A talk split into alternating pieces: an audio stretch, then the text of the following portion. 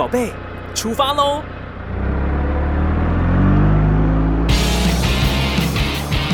亲子加油站，帮您加满教养正能量。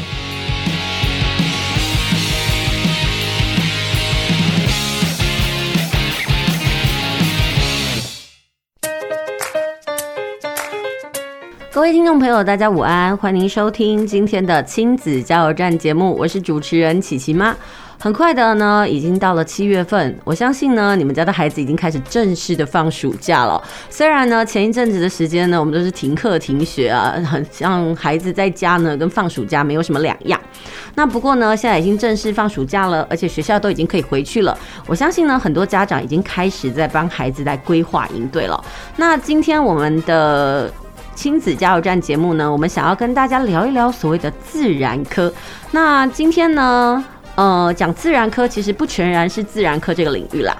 我们要进行呢，我们久违的这个节目主题哦，就是工作大未来。呃，其实每次的这个节目当中呢，以往呢，我都会请这不同职业的家长呢，来到我们的节目分享，来分享一下他为什么会从事他目前的工作，还有他在这个工作的过程当中遭遇了哪些困难，还有呢，在这样的困难当中他如何克服。其实我希望在这个节目当中呢，呃，告诉孩子。我们怎么样享受我们的生活，然后享受我们的工作，然后在我们的工作当中呢，获得成就感。那今天呢，我们邀请到的就是一位自然科的老师哦。呃，他目前呢是在这个新兴国小呢担任资优班的这个老师，还有呢，他同时也是那个坊间的爱因斯坦的科学教育中心的这个讲师。那我们希望今天请他来，然后跟大家聊一聊他当初呢怎么会踏入自然科老师这个领域哦。不过呢，在正式开始我们的节目之前呢，我们先休息一下，听首歌，等一下再回来。工作大未来。阿爸阿母讲予你知，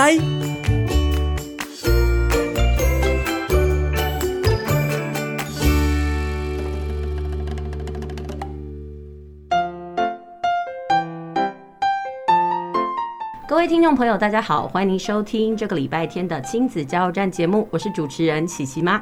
呃，今天我们这个单元呢是工作大未来。其实这个部分呢，我们已经好久没有来呃采呃进行这样子的这个节目了。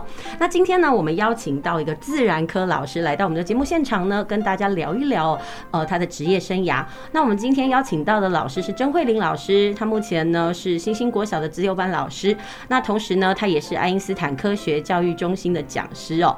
啊，那今天邀请他来呢，是跟大家来聊一聊，就是他当初怎么会想要走这个自然科讲师的这个工作，是一开始就嗯计划好的，还是误打误撞呢？那我们欢迎这个曾老师。哎，大家好，我是曾老师，嗯。误打误撞，其实一开始我在补习班教，嗯哼，可是我也许那时候想说数学跟数学最好赚，因为数学的课 应该会教不完，对，所以那数学，可是我又一直觉得我喜欢自然或者是生物，只要有动物这件事情，我对我的都会被打中，所以说动物跟动物有关的东西，我都觉得那看起来很有趣。那我想要问个问题，就是说你的第一份工作就是补教老师吗？对，差不多，因为其实高大学在高中还是有打工，可是一个最正职的工作，毕业后第一个正职的工作就是补习班老师。所以应该是这么说，你后来呢又到学校去当这个资优班的这个指导老师嘛？是，所以应该可以看得出来，其实你非常喜欢教书，对不对？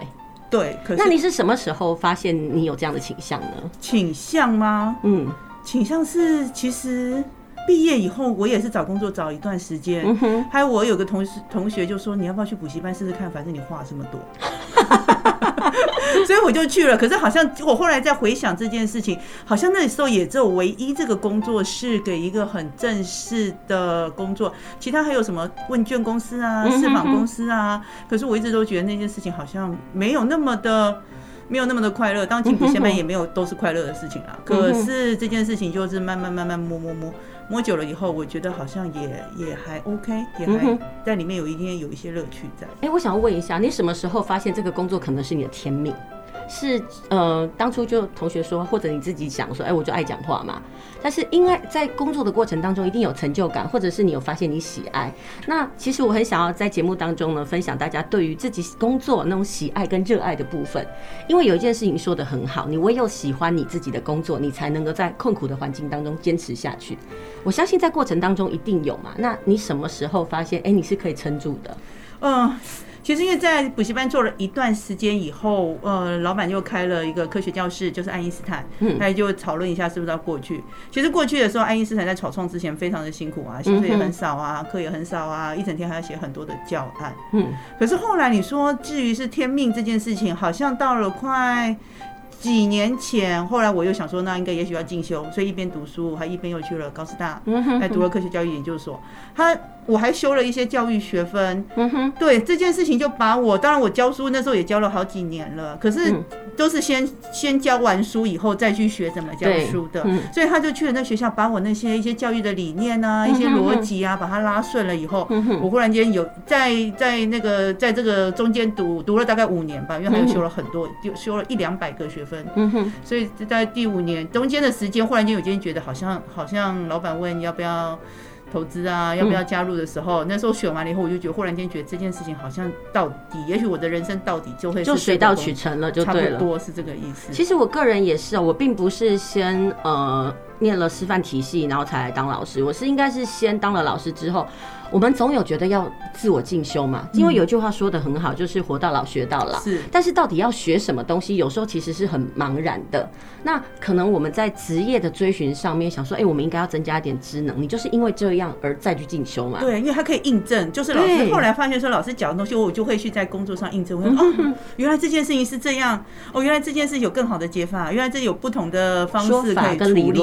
对，所以也是修完了以后，对啊，把我一些教育的部分。生物的部分、自然科学部分，再把它重新定义了一次。哎，你写出来教案就比较接近教育那些教育的人写什么，还可是也许你跟家长讲的时候，再把目前新的教育拉进来，其实家长就很容易被说服。其实说的一句话很好，就是我们要与时俱进，尤其不管是在补教啦，或者是说你是在教育圈，呃，我们是教领教孩子的，所以我们必须要知道未来在哪里，否则我们用的旧的知识，其实这不是教育，也是毒害孩子。对，你没有办法用旧的知识，嗯，去带未来。孩子要面对二十年、三十年以后的生活，你现在的东西也许是你十年前、二十年前、三十年前留下来的，他要他去面对五十、三十年后生活，一来一去就四十年了。对，这样子。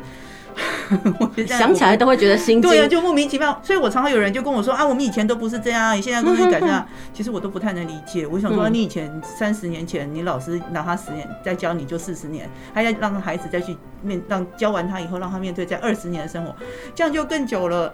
嗯，其实我们在我们的生活当中，其实，在教学的过程当中，很多人会去质疑说，尤其是没有遇过的教法，或者是没有的方向，他们都会质疑说，你为什么要用这样的方法教？那是因为他们太习惯过往，因为那是一种安全啦。嗯，对，我有看到那个曾老师在翻白眼。我在对我的，可是有时候我也可以理解这些人，因为他们就不熟悉我们每一天在看看孩子的一些状况，因为以前的孩子跟现在孩子就不一样啊。你，说到以前的孩子跟现在的孩子在进行这样的自然科教学的时候呢，你觉得以前的孩子跟现在的孩子特质有什么不一样？以前的孩子，也许你跟他讲说我们要观察，喜欢他们会喜欢看星星、看月亮、看动物，可以蹲在一个东西看很久。现在 也许你可能，当然我觉得这是补救了，或者是辅助，就是你也许跟他说我们今天看了哪一个影片，还怎么去分享它，分享多一点跟手机 APP 有关的事情，他们可能比较容易抓得住他们的想法。可是我也不觉得这件事情不好，因为它可以辅助我上自然课，我需要一些照片，看鲨鱼的鳃，我讲到鳃怎么讲都没有用，可是我只要拉一张鲨鱼的鳃，告诉他说鳃裂在什么地方，在这里哦。哎，他这件事情也许比较容易在他脑子里面停留下来。我真的觉得三 C 不用完全禁止，如果把它当成工具好好来使用，它其实是一种利器。对，你要就是要会用它，当然也不能丢丢给他，让孩子不去不去引不去引导他，那这件事情就有点可惜。可是也许你可以给他一些方法，或是告诉他你的一些心得，也许你们可以一起一起玩嘛。我想说干嘛？对，其实就是教学，其实也是一种玩性啦。就是说，在这个共同的那个场域里面，我们大家。一起玩，一起前进，就是硬要把它说成是一种教育然后，其实有点死板。但是我我这样子的访谈过程当中，我就会发现哦，大正老师，呃，你的教学的理念比较想是我们共玩，对不对？在玩中学。呃、对，我觉得玩学生或跟学生一起玩这件事情还蛮有趣的。我会尽量找到每一个孩子的有趣的点，或是他会眼睛会发亮的点。我觉得这样子讲话，或是跟他讨论事情，也许比较容易。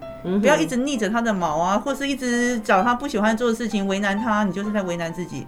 叫他喜欢的事情讲，呃，去修饰啊，修正，也不是什么都顺着他，就是也许我在里面可以找到他一点点的优点，那我们照着这个方向走，也许大家比较容易。好好的相处，没错。嗨，我们在这段的访谈当中呢，我们可以感受到大珍老师哦对他的工作的热忱还有投入哦，还有我们可以读到他的那个教育理念。那不过我们先休息一下，等一下回来，我们等一下请大珍老师来谈谈他刚是补教的生涯嘛。然后接下来他就是他这几年呢都是在带这个呃国小的资优班，那到底这两个有什么差别呢？我们休息一下，等一下再回来。学习不卡关，读册无痛苦。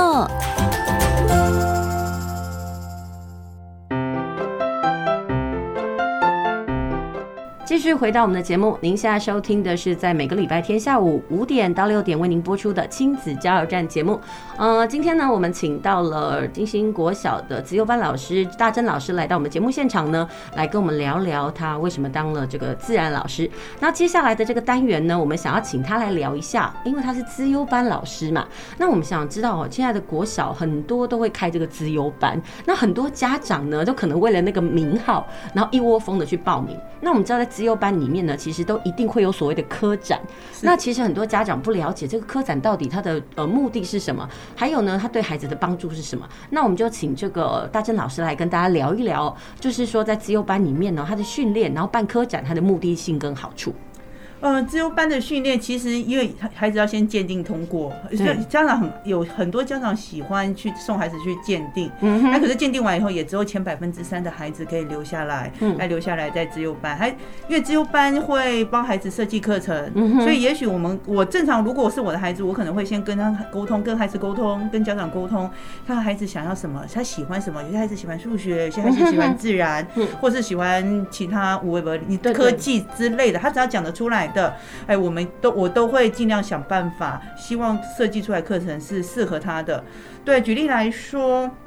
我有孩子是喜欢，他看到轮虫，就是看到那种微小生物，去去那个水池啊、池塘里面捞轮虫回来，他就会讲出来，讲出每一个轮虫的大小啊，讲出每一个微博。他说说，哎，他在干嘛？而且告诉分享出他在 FB 上面看到的一些东西，讲我去都是听他在上课。那我想说，这样孩子不是很棒吗？他还可以知道自己的事情，这件事情你在普班你是没有人会帮你处理的。可是你如果来自由班，也许我的刚好我的能力是生物，哎，我可能我们就可以讨论一下我们可以做什么。他如果我的能力你是数学。学资优班也是，还是会配数学老师啊，让数学老师跟你沟通，或者是数学老师在处理，带你去做一些有系统的方式，帮你的东西，或是你想要做的事情整理好，来送出去给评审看，或是分享给大家。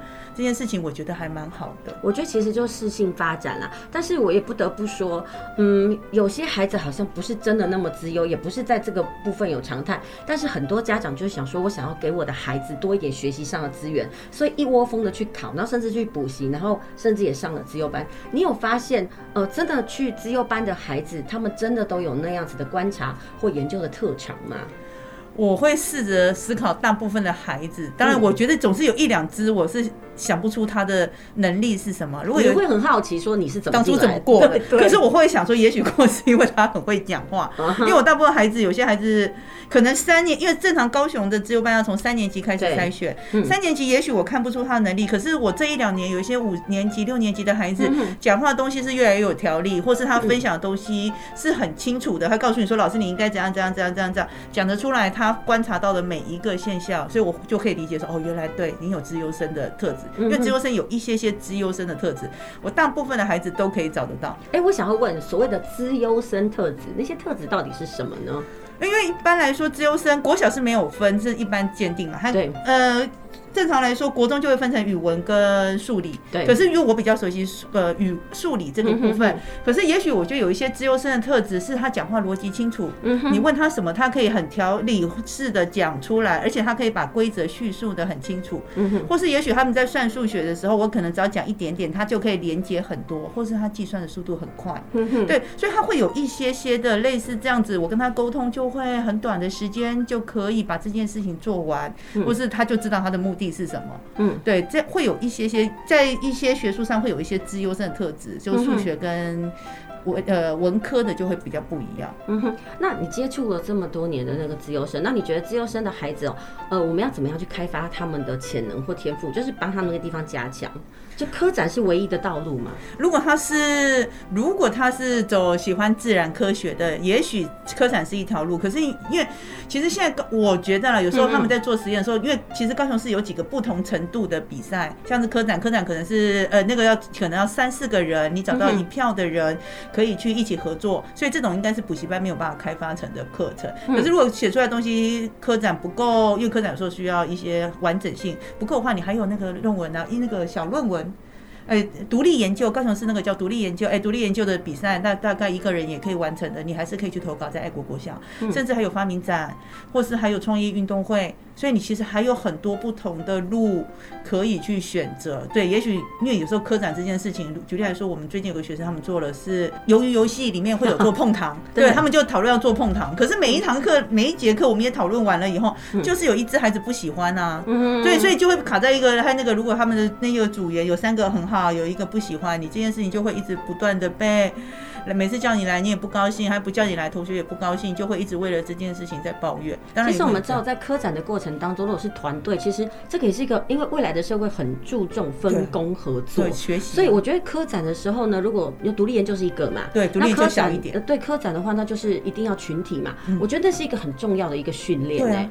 所以他们吵架，我也觉得 OK，因为不会每一个同事或是每一个同学你都喜欢，对，也要试着跟你不喜欢的人相处，做你不喜欢的题目，因为以后你去工作也不会每一件事情都是顺 你的意啊。老板他跟你的工作，每一个人都爱到不行，也不可能啊，总是有一些不愿意的事，有不喜欢吃的菜你还是要吃啊，不喜欢工作试着跟他相处。其实那个活动就是训练孩子不同，除了是课业以外的不同职能啦。那其实讲实话，现在社会非常的多元，孩子需要有多元的能力，不能只有学科知识。对，因为因为科长有时候。除了做完以外，你还要写报告。对，写完报告以后还要去参展，参展还要做版，做完版以后还有评审来，还要跟你聊天，他你还要讲得清清楚楚。对，他清楚完了以后，也许你会进决赛，或者是进决赛以后，也许你还要去别的地方。所以其实他有很多的地方可以训练。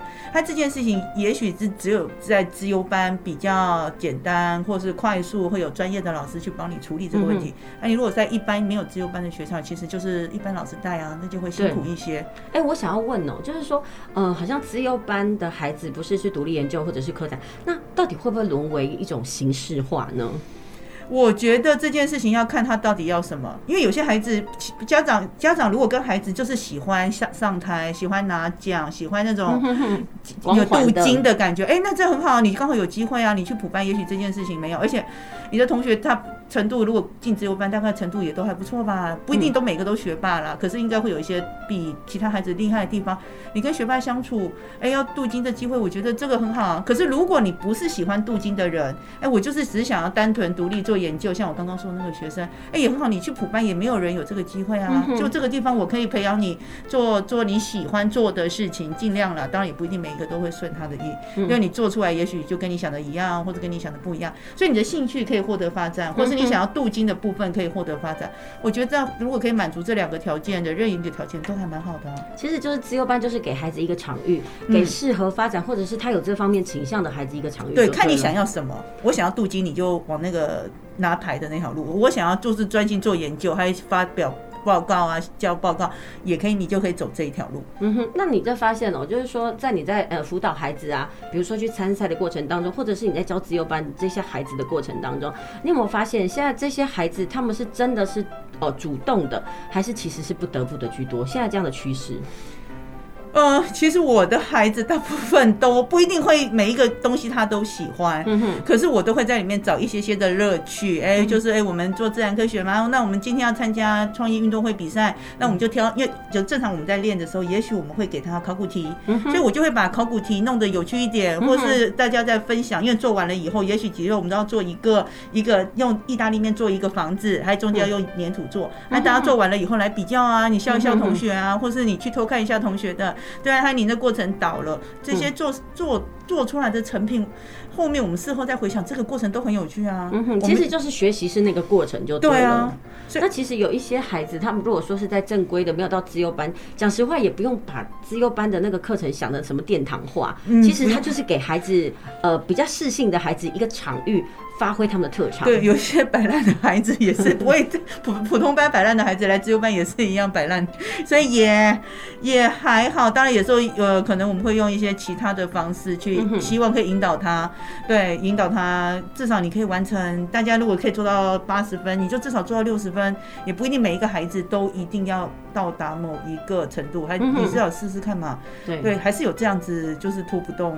怎么讲？可能我不适合他了，就是怎么讲他都不动。都不动的，他就是觉得不是我想要的，对，非常的自我，会会讲了非常多的道理，可是最后还是都没有做的，这种孩子也有。那其实我想要问一下，比如说像孩子呃去参加了这样的比赛之后，他个人哦，你就是你这样的观察，对孩子的帮助是什么？哎、欸，我有几个孩子，他就说我就是喜欢拿牌的。我想说很好啊，那这么这么棒，因为他甚至还会参加去体育啊，去踢去跆拳道啊，打太极拳啊。他就说我就是喜欢上台。我想说那真的超棒的啊，这件事情就是你要的。还有一些孩子就是在这个过程觉得很好玩，因为带出去就可以户外教学，不用上普通班的课。真的，我相信。就带出去玩嘛，对啊，我们就难得今天出来，带我们出去玩，还会吃吃喝喝啊，还中午吃麦当劳啊，还晚上我们再坐冷气车回来啊，还我打电话叫你爸爸来把你们接回去啊。对，他们这个过程也很快乐啊。对，他就是有快乐的国小生涯，跟普通的学生比较不一样。对，多多一个，对，多一个可能出去参加比赛的机会，跟多一个户外教学的机会。对，其实有一些我有一些那个自优班的学生呢，他们都会觉得他们在学校有不一样的光环，但是在那边讲实话也是蛮有压力的。哦，对，所以大概呃三年级、四年级，也许他们会一直讲自己是自优班，可是教了一段时间以后，他们就会自己默默的低调。因为也许同学普通班的同学会不喜欢这件事情，可是也可以感受到，你感受到了同学的一些不愉快，你该收敛的就收敛了。孩子会去慢慢修正他的行为跟他的想法，我觉得这件事情很好啊。嗯哼，对，你觉得压力很大，那你可以做的是，也许你就更努力嘛，或是我就更低调嘛。这件事情都可以让你在补习资优班的生活过得轻松快乐，不要有太多无谓不会代际。真的就是很多父母呢，哎，我我最近哦接触到一个案子，就是说呃我。我有呃一个家长，他就是硬要让他们家小孩去考自由班，但是他们家小孩真的，我个人在这样分析下，我觉得他并没有那样的特长，但是那就是一种家长的迷思，可能是老一辈的要求，是补习班洗他的脑。没有，有时候我是发现就是阿妈啦，嗯，或者是说那个老一辈的说啊，那个谁谁谁都有考啊，你也去考一下。他们总以为好像考过了进了资优班，就是好像挂了一个保证功，温孙温家是考的啊呢。可是他们会觉得，其实资优班一点都不好考哎，能过的孩子真的很厉害，因为要前百分之三，而且他们还要以国小来说，还要刷两关，先笔试，还要再口试。这件事情其实一点都不容易。如果孩子可以借由补习，还训练到一个孩子可以进资优班。我觉得那么 那真的是一件很厉害的事情。其实有时候就是我们生活当中有地才也有天才。对啊，但是你真的发现，在资优班里面是天才比较多吗？还是这几年不一样了？有时候会觉得这孩子到底为什么能进自由班，我也常常会会不能理解。可是有时候，因为其实有一个理论叫做哎，叫做什么因价理论，就是有时候我们会把一个孩子，如果他有一些人可以去辅助他学习，他可以把他原来的能力发展到更好。嗯我觉得也许是他刚好踩过了那一条线，所以他就刚好进了自由班。可是其他其他的孩子的那个。他的那个音价理论，或是他的哎、欸，那叫什么 ZPT？ZPT，他就发展的更好，对啊，所以就会比其他的孩子会有很多更多的能力。所以其实就是有不同的机会，然后去诱发他不同的能力。啊、同一个老师，同一个班上课，每一个孩子吸收能力就是不一样啊。总是会有第一名跟最后一名，也第最后一名也不一定不好了。就是也许他在这个地方就是就是比较辛苦，可是他总是会有别的能力啊。嗯哼，我会。很会跟老师沟通啊，哦、对，帮老师做一些些的事情啊，很敢表达啦，对，会协调啊，对，这种孩子也是有很多啊，也不一定每一个孩子都一定要工作好这件事。哎，那接下来我就要问一下，就是关于这种考资优班这件事情，因为有时候呢一定要考，我才知道到底有没有百分之三嘛。嗯，那关于这部分，你会鼓励吗？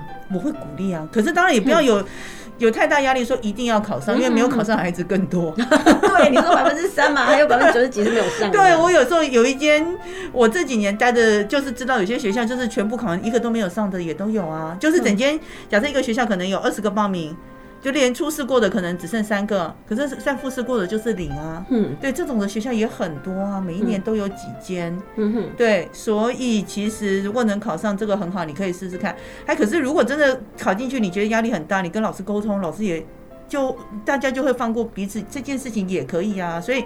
我大部分都会建议说，你可以先考考看，考上再做，因为没有那么容易。可是考过了以后，你真的不喜欢，觉得我很痛苦，你跟老师沟通一下，老师也会让你就是多在普通班待一点点，多待一些时间，他自由班时间少一点，这件事也是可以的啊。对，其实并没有一定是绝对怎么样，但是你还是会鼓励说，哎，去试试看，因为也许你没有经过测试，你不知道你有那方面的长才。对，其实就是给你到一个环境，让你去考验看看。对，而且自由班每一年辅导是会花很多的钱呢。对啊，所以如果有政府的钱去支栽培你们家自优生，这件事多好。没错，对，就是以那个妈妈或者是家长的角度来想，哎，这其实是不错。对，也有很多家长就是因为这样子，想要给孩子多一些，所以他会有时候会排课那个自然科学课，我在外面的钟点多高，你要请我来上那个多贵啊！如果自由班可以免费上，机器人可以免费上，还有城市设计免费上，或是数学免费上。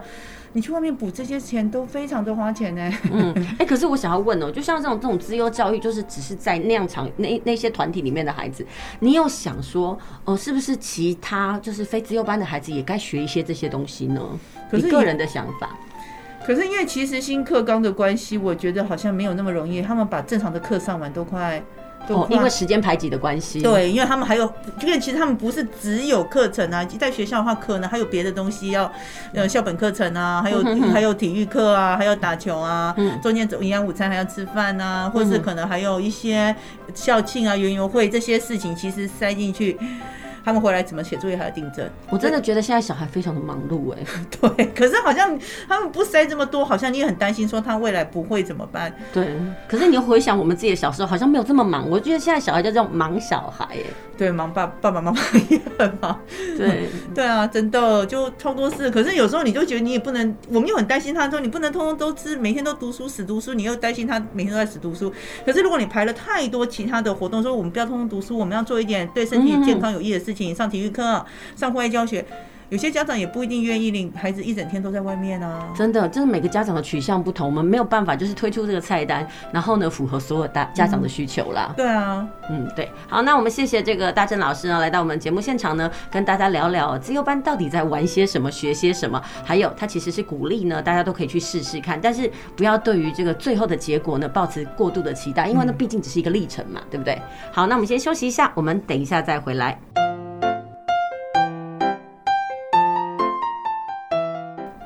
您现在收听的是 FM 九九点五 New Radio 云端新广播电台，在每个礼拜天下午五点到六点为您播出的亲子加油站节目。今天我们进行的单元呢是工作大未来，还有这个学习不卡关哦。那今天聊的呢就是呃我们的自然科老师大珍老师呢，他为什么会投入自然科教学的这个部分？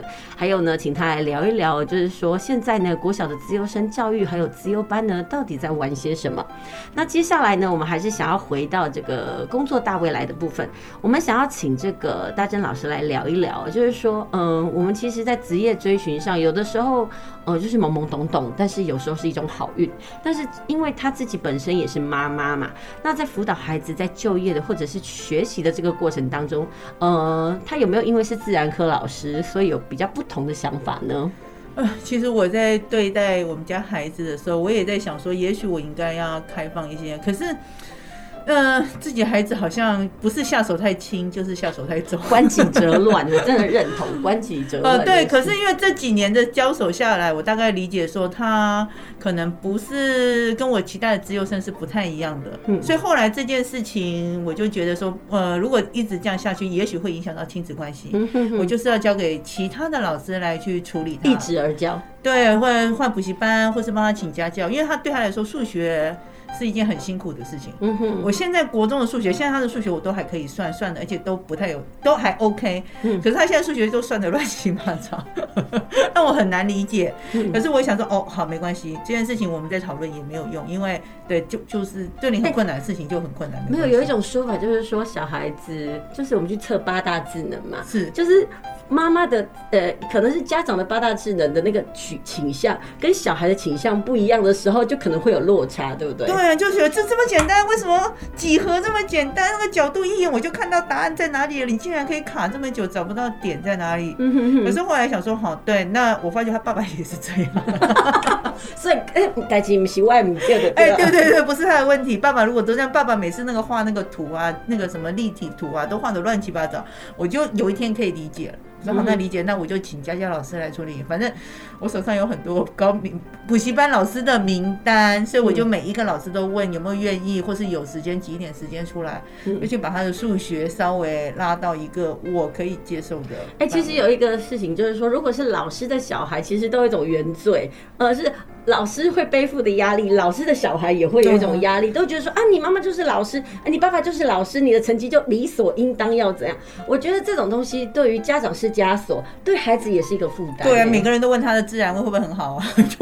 真的，我觉得这是这是一种刻板印象，但是我觉得这种事情就是必须要家长自己去解脱。嗯，对，我想说好，不，你也不一定要跟我一样嘛，对，你就走你喜欢的路。嗯、可是，所以我这几年还是有认真看，我觉得他也许跟人沟通是不太会有问题的，或者我们出去的话，他可以自己问路啊，他喜欢自己去处理很多买东西、吃东西的事情。所以我觉得也许哈，你不要跟我一样走走理科，或是我们还是有别的路可以去、嗯、去走。所以就是像他最近要填志愿了，所以我可能就会先跟他沟通，我就会把他可以做的选择都把它列出来，因为他能做的选择也不多了。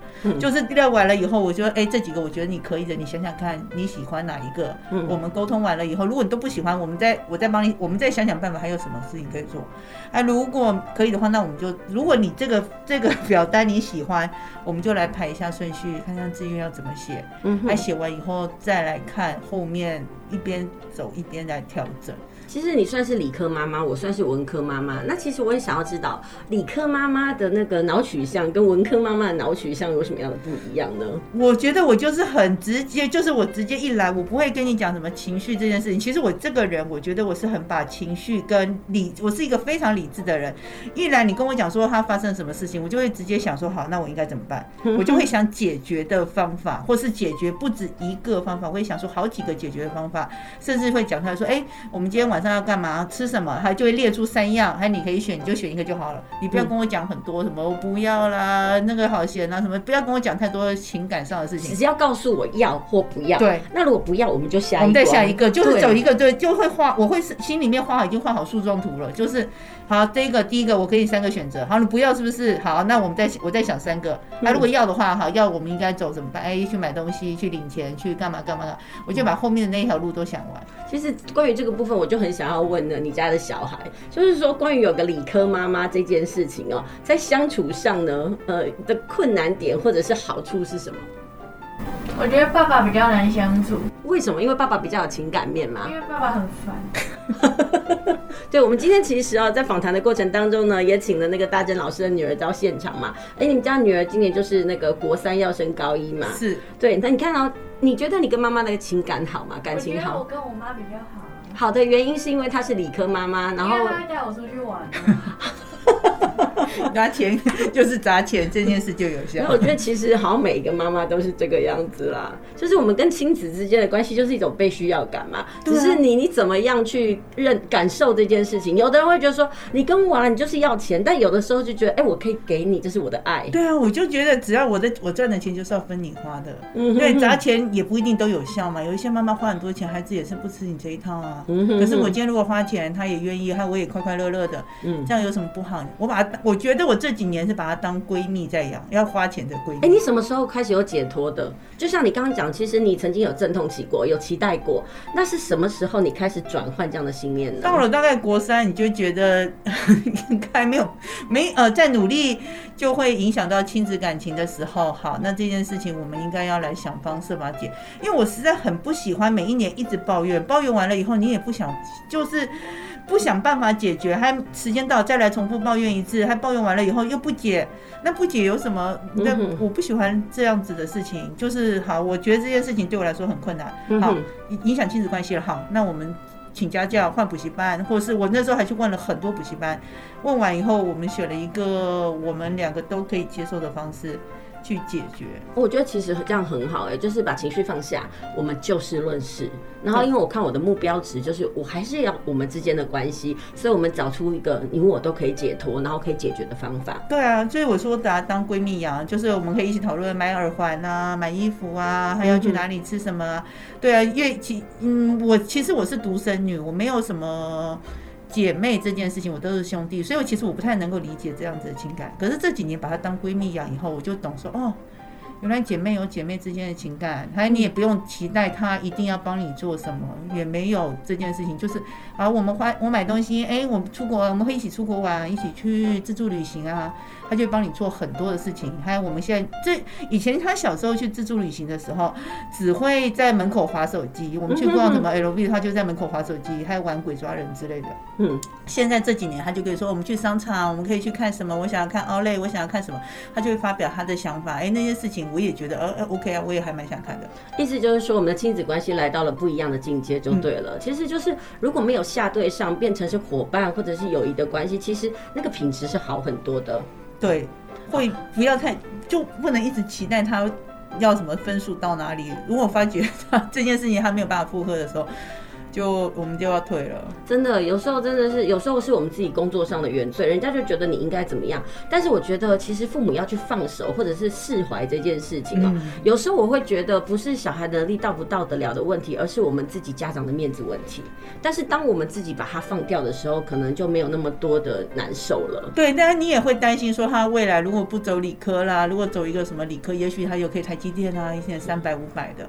可是，如果他这件事情对他来说真的非常的困难，我们还是应该有别的机会，有别的选择嘛，慢慢看呢、啊，也不是非要非要非要走到一定要朝哪一个方向。哎、欸，就像是你哦，你是女儿嘛，那其实小孩子未来都有职业生涯的那个探索。关于这部分，你是倾向什么样子的态度呢？还有，你什么时候会开始在做职涯？呃，大概是国三这后面半年吧。其实因为我没有讨论过，我们就把所有的国，我们其实一开始的症结点是到底要读高中还是读高职。嗯，可是因为其实我觉得他读书没有那么的愉快，那就不是那么的容易，所以其实也许他可能适合高职。可是高职的科系我们 run 了很久，怎么 run 其实都。都不喜欢，嗯，哎，可是我想说，好，那你要不要试着我们去读高中？因为高中就算你没有拿到毕业证书，还是可以考大学啊。可是大学的科系非常的多啊。因为讲实话，有些人说哈，孩子你要在他们在。国中要升高中的时候，就让他确定好未来。我说真的很难，连我们自己可能大学毕业，我都不一定知道我未来要做什么。我们怎么可以那么早就让孩子去确定，或者是就好像是定住他要干嘛？宁愿给他多一点机会去探索。也许哪一天他真的发现，哎，他在学习上是有兴趣的嘛？对，或是这件事情做起来快乐快乐一点，他就会比较。比较事半功倍吧，但有一些事情他不喜欢的事情，或是他那个每次如果背那个数学那边算算算算算算了两个小时，如果还是错的时候，这件事情对他的自信心打击，其实我觉得还蛮。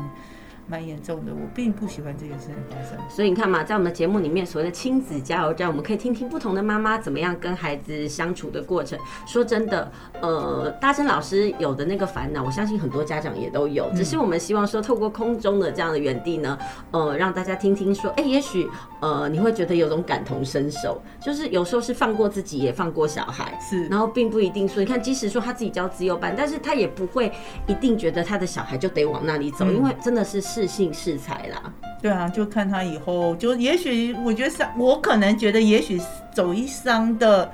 可能会适合他卖卖东西啊，做 sales 啊，也我觉得也还蛮好的。没错没错。好，那我们谢谢那个大珍老师今天来到我们的节目现场，跟我们聊聊他的这个个人的这个职业啊，然后顺便呢也请他来聊一聊他怎么样跟他女儿相处。真的每一个妈妈都有每个不同的教养风格，那也可以提供给这个听众朋友来参考。那谢谢您今天的收听，我们下周同一时间再会。